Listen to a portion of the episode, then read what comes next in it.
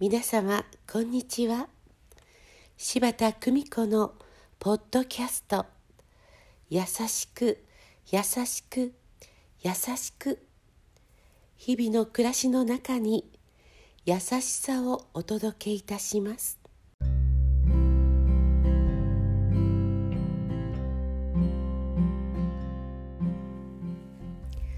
見取り市柴田久美子でございます。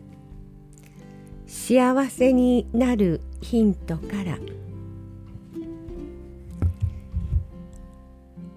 お一人暮らしの愛さん83歳のところを久しぶりに訪問する。玄関には鍵がかかっている。この島で鍵をかける習慣はない。大声で呼ぶとかすかに人の声何度も大声で呼ぶとしばらくして鍵が開き立つこともできないほど弱りきった愛さんが這うようにして出てこられた。体中が切ないと冬のセーターを着込みこたつに入られている。額に手を当てると何とも熱い。お尻が痛くて座れない。と続く。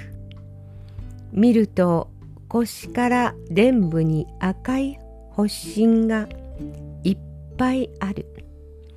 電気の入っていない冷蔵庫の中は空っぽで。数日何も食べた様子がない。抱きかかえながら診療所に車でお連れする。車を止め抱きかかえながら歩き出すと急に体を曲げられる。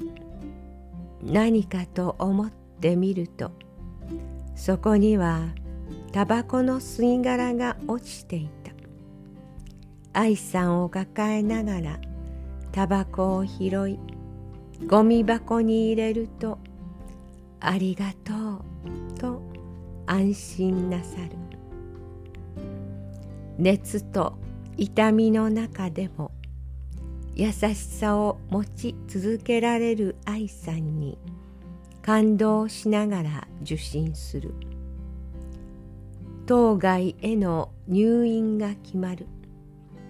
親族の付き添いが必要だが島に愛さんの身寄りはいない。もう何十年も前に離婚された。息子さんの奥さんに連絡すると勤務中なのにすぐ駆けつけてくださった。ばあちゃん大丈夫？と抱き寄せてくださる。愛さんは合唱して「すまないね」と一言。愛さんよかったね」と手を取ると愛さんの目には涙が光っている。縁この言葉の持つ愛の力を教えられた。愛さんに注がれた愛の深さをきちんと受け止めいつまでも変わることのない愛を返される。縁の真の愛の深さを教えてくださった。愛さんに感謝でいっぱい。優しく優しく優しくとはご縁を大切にすることどうぞ皆様素敵な時間をお過ごしくださいませ。